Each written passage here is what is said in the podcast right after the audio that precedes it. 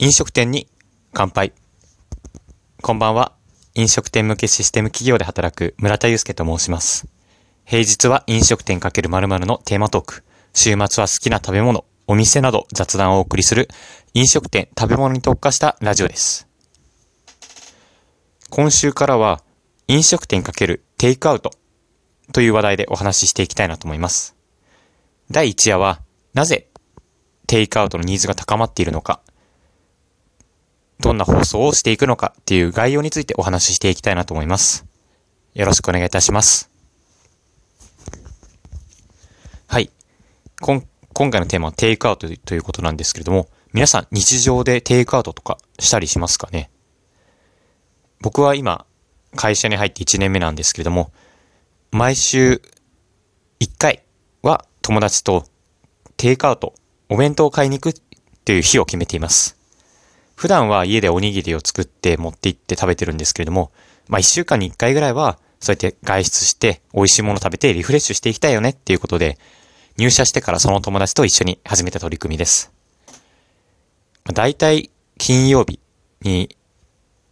そのテイクアウトの日を設けてることが多くて、その日のために頑張ってるっていうモチベーションのアップにもつながるんじゃ、つながっています。で、今そのテイクアウトという僕はニーズが高まっているのか、高まっているのかなと思ってまして、それが消費税率の改正と軽減税率制度のことだと思います。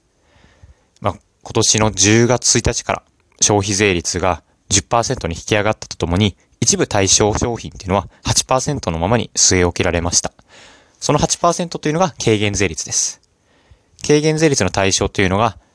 お酒を除く飲食料品と定期購読している紙の新聞ですね。で、この軽減税率というのが外食産業にも大きな影響というのを及ぼしています。というのも、お店で、お店で食べるっていうのは10%なんですけれども、お持ち帰りをするっていうのが8%のままなんです。定義によりますと、外食とはレストランや飲食店などで、その場所で食事をするためにテーブルや椅子が設置されている店で食事をすることを指しています。なので、まあ、牛丼屋に行ってお持ち帰りをしたりとか、あと僕は、会社近くにフードトラック、えー、っと、何ですかね。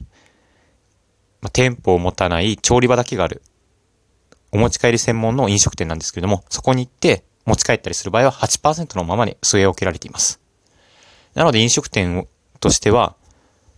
まあ、店内で食べてもらうことはもちろん、どうやってテイクアウトの需要っていうのを伸ばしていくのか、ということに、今注目が集まってるんじゃないかなと思います。はい。ということで、明日からは、具体的にどんな風なテイクアウトサービスがあるのかとか、お話ししていきたいなと思います。まあ、今週のテーマとしては、毎日まあ、例えばオフィスで働いてる人とか、まあ、毎日働いている人におすすめのテイクアウトサービスを伝えられたらいいなと思っています。美味しいご飯を食べて2019年も乗り切りましょうということで。はい。今週一週間お話ししていきますので、皆様よろしくお願いいたします。本日もお聴きいただきありがとうございました。おやすみなさい。